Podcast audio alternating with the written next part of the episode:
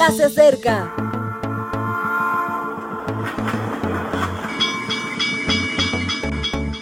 Partimos ya.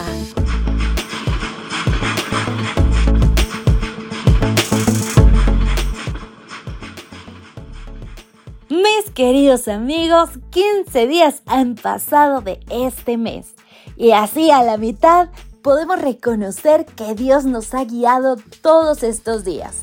Y con esta mitad de mes comienza una nueva serie titulada Fe, Consecuencia.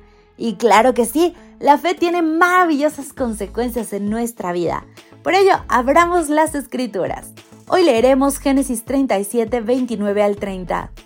Después Rubén volvió a la cisterna y al no hallar dentro a José, rasgó sus vestidos. Luego volvió a sus hermanos y dijo, el joven no aparece, ¿y yo? ¿A dónde iré yo? Vidas y palíndromos es el título de hoy. Hay palabras o frases que se pueden leer de izquierda a derecha y de derecha a izquierda y tienen el mismo sentido. Se les llama palíndromos.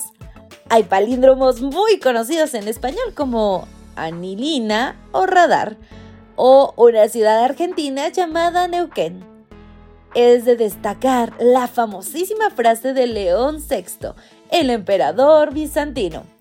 Nipson a no me mata, memonan ospin. Es decir, llevad vuestros pecados, no solamente vuestros rostros. Rubén era el primogénito y estaba expuesto a las demandas de su condición y a la vez a las tendencias de su corazón. Aquel día se volvió a esconder con sus disonancias. Por un lado no quería perder el favor de sus hermanos y por el otro no quería hacer daño a José. Se hallaba en un impasse, una situación difícil de resolver. Rubén intentó solucionarlo con diplomacia, con un momento de pausa. ¿Dónde fue? No lo sabemos. Sí sabemos que en su ausencia vendieron a José como esclavo. ¿Halló una solución diplomática? Tampoco lo sabemos. Sí sabemos que la pasividad no ayuda demasiado. Rubén volvió y José no estaba. Fue entonces cuando entró en un bucle insospechado, un mal momento de ofuscación. Tan turbado estaba que solo supo expresarse con palíndromos. En el original hebreo suena así. Wani ana ba. Nuestra traducción lo expresa de forma excepcional. ¿Y yo? ¿A dónde iré yo? ¡Qué pregunta! ¡Qué tristeza! José iba en camino de Egipto y Rubén no reaccionaba. Solo pensaba en él y en cómo iba a quedar ante su padre. Sabemos que Rubén volvió y mintió, igual que mintieron sus hermanos. No supo lavar sus pecados, solo su cara. Y así vivieron vidas palindrómicas, yendo y viniendo de un lado para el otro con sus incoherencias. Muchos de nosotros somos hijos de la disonancia, como dice Apocalipsis 3:14 al 22 de la posmodernidad y nos atrae mucho más quedar bien que hacerlo bien. Ante el impasse nos colocamos en pausa, pero no estamos obligados a vivir en este bucle. Podemos salir del relativismo y afrontar la vida con coherencia. Solo hay que abrir la puerta a Jesús, cenar con Cristo, confiar en Él. Es el principio de la victoria. Él nos quiere ahí, en casa, cerca, comprometidos. Además nos ruega que nos lavemos los ojos con un poco del colirio que nos hace ver la realidad de las cosas.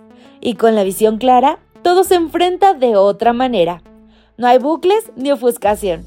Es cuando podemos afirmar, y yo, Señor, contigo sé a dónde iré. Y querido amigo, ¿cómo te encuentras hoy? ¿Te sientes perdido? Tal vez estás viviendo un impasse como el de Rubén no sabes qué hacer o te sientes impotente ante cualquier situación. Te preguntas como él, ¿a dónde iré yo? Recuerda hoy que sí tienes un camino, que tienes un destino, que va más allá de este mundo, tienes planes eternos que fueron pensados exactamente para ti. No vas sin rumbo. Hay un Dios maravilloso que te cuida y te guía sin importar por la situación que atravieses. Confía en Él y abre tu corazón a su amor inefable. Avancemos con fe, porque con Él hay un mañana. Dios te bendiga. Gracias por acompañarnos. Te recordamos que nos encontramos en redes sociales Estamos en Facebook, Twitter e Instagram como Ministerio Evangelike. También puedes visitar nuestro sitio web www.evangelike.com. Te esperamos mañana.